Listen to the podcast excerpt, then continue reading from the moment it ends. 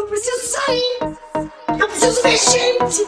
Eu preciso bater perna! Eu preciso bater perna! Eu preciso sair! Eu preciso ver gente! Eu preciso bater perna! Eu preciso bater perna! Eu preciso sair! Eu preciso ver gente! Eu preciso bater perna! Imagina só. Um belo dia, você tá andando tranquilamente pela rua, fazendo suas atividades comuns, como ir no mercado ou na lotérica, quem sabe jogar aquele dominó no fim da tarde. E aí, do nada, o mundo todo decide que ou você fica em casa ou você morre.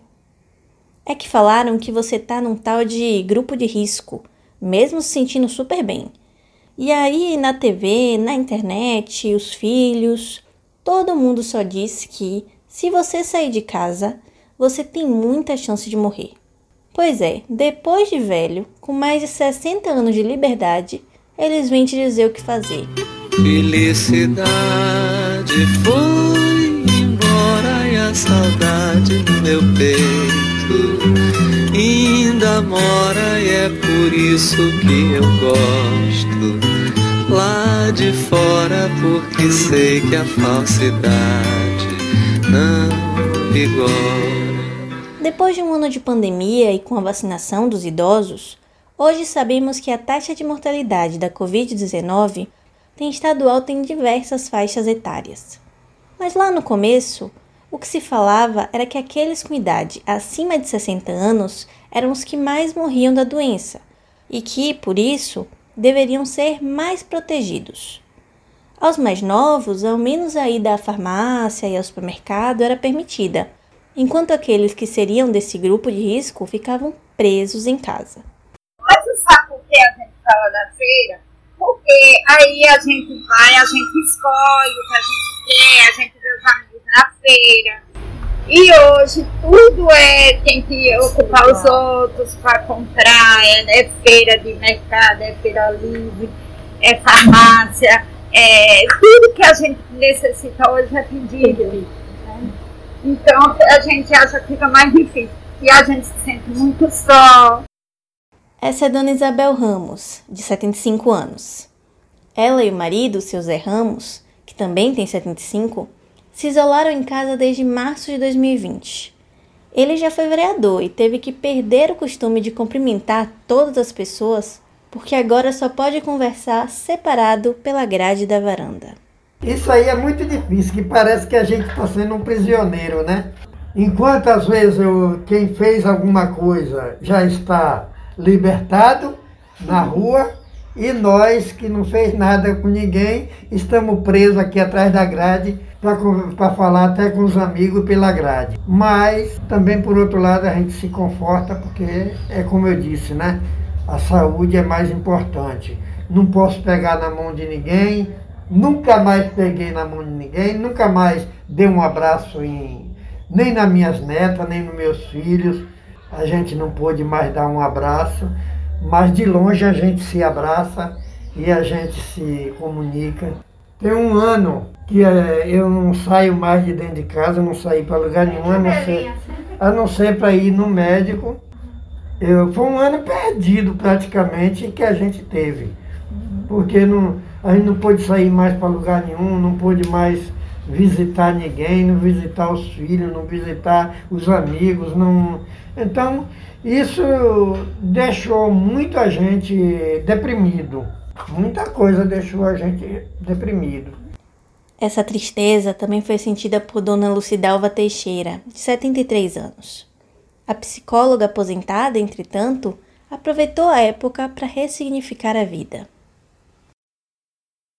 Sim, antes da pandemia eu tinha muita liberdade, eu gosto de, de passear, de fazer caminhada, de ir ao cinema, de ir ao teatro, passear no shopping, encontrar com as amigas, contemplar o pôr do passear nos lugares turísticos daqui de Salvador. Então, assim, de uma hora para outra eu fui cortada, né, perdi todas essas regalias. Então, para mim foi uma perda muito grande antes da pandemia, eu tinha assim mais liberdade, uma vida bastante dinâmica, movimentada. Eu estou em casa, eu tenho 73 anos, como você sabe, eu sou idosa, Uhum. E eu procuro fazer meu isolamento social. Não, eu não vou dizer para você que, que, que, foi ruim para mim é, ser privado de tudo aquilo que eu falei anteriormente. Mas eu descobri outras liberdades. eu construí assim, eu me reinventei. Uhum. Então eu comecei a tomar sol no, na, na varanda, em, em, em, ao invés de caminhar na orla. Eu comecei a fazer é, pilates no solo em casa, comecei a fazer academia, é, musculação e andar na esteira na academia do prédio. E também ocupar mais meu tempo, que eu sou católica, praticante, é, intensificar mais minhas orações, minha união com Deus. Eu gosto muito de ler. E aí eu comecei também, uma coisa assim, muito interessante que é bom falar, praticar uma atividade que, que, que me ajudasse a sair de mim mesma. Então, uhum. como eu sou psicóloga aposentada, eu comecei a fazer atendimentos clínicos a pessoas carentes e não carentes também, que estavam precisando de, de uma ajuda para conseguir enfrentar o isolamento social. E isso foi desde o começo do ano passado. Eu fiz uma live e alguns amigos ficaram sabendo, alguns conhecidos, e alguns me procuravam diretamente, outros eram indicados. Eu comecei a atender as pessoas, né, com horário marcado, fiz uma escala, né, uma agenda, e foi muito, isso foi bom demais. É como se eu tivesse assim, me transcendido. Eu, eu, me, eu me senti útil, sendo útil para o outro, ajudando o outro. A vida de seu Oswaldo Melo, de 67 anos, também mudou bastante. Antes, ele ficava pelo menos três dias da semana na fazenda, e agora, na pandemia, já faz mais de um ano que nem sequer visita o local. As normas da OMS é isolamento, né? Ficar em casa e eu, por fazer parte do grupo de risco e tem também alguns problemas que eu fiz eu sou hipertenso e tal, e aí eu fiquei rigorosamente em isolamento, em isolamento, entendeu? Então hoje minha, eu tenho uma pequena propriedade que fica aqui a 90 quilômetros daqui, tem um ano que eu não fui lá. Tudo resolvo por telefone, evitando justamente para não correr o risco de, né, de você estar tá circulando e a gente conseguir ser contaminado com esse vírus. Né? Tive mais tempo mais para conviver com a família, mais tempo mais para os momentos de oração, quer dizer que eu não tinha, apesar de eu fazer, mas não tinha o, o assim um costume como é hoje. Hoje, desde quando começou até hoje, nunca perdi um dia de rezar o texto. Então são coisas que na minha vida eu acho assim que teve uma modificação muito significante até, né? E você já se acostumou já a ficar em casa? É tanto que eu vejo até eu, quando eu vejo pessoas falar que ah, hoje a gente está preso dentro de casa. Não, pelo contrário, hoje me sinto até bem poder, poder ficar em casa, porque para mim, assim, eu acho como que isso veio, esse vírus veio assim, até para, eu acho assim, para dar um freio na humanidade da forma como o povo vivia, como estava o mundo. Eu acho até uma forma de muita gente refletir, parar e sentar para ver o que, tava, o que vinha acontecendo, o que, é que a gente tinha que mudar na vida ele fez questão de lembrar que hoje em dia todo mundo é grupo de risco. É, eu no início até pensava que só, é, só que quem corria mais esse risco era justamente os idosos, mas hoje a pandemia está mostrando que não é, né? A pandemia está mostrando que, que, crianças, até crianças, agora mesmo passou na televisão, na neonatal, todas as crianças tava, pegou o coronavírus, né? Então você vê que não é essa, essa pandemia veio justamente para deixar todo mundo, até os cientistas, não entender direito, porque enquanto pensava que só, era, só pegava nas pessoas que corria mais risco, eram as pessoas idosas, e aí está mostrando que não é. Se chorei ou se sorri, o importante é que emoções eu vivi. Ei, calma, não acabou ainda não. Eu perguntei a cada um deles qual seria a primeira coisa que fariam se por algum milagre recebessem a notícia de que o coronavírus simplesmente sumiu da face da Terra. Ouve só as respostas. Ah, se dissesse acabou o coronavírus, eu mandava buscar uma dúzia de foguete, soltava aqui e saía para rua, saía para rua de, assim, eh, abraçando, beijando todo mundo que aparecesse na minha frente.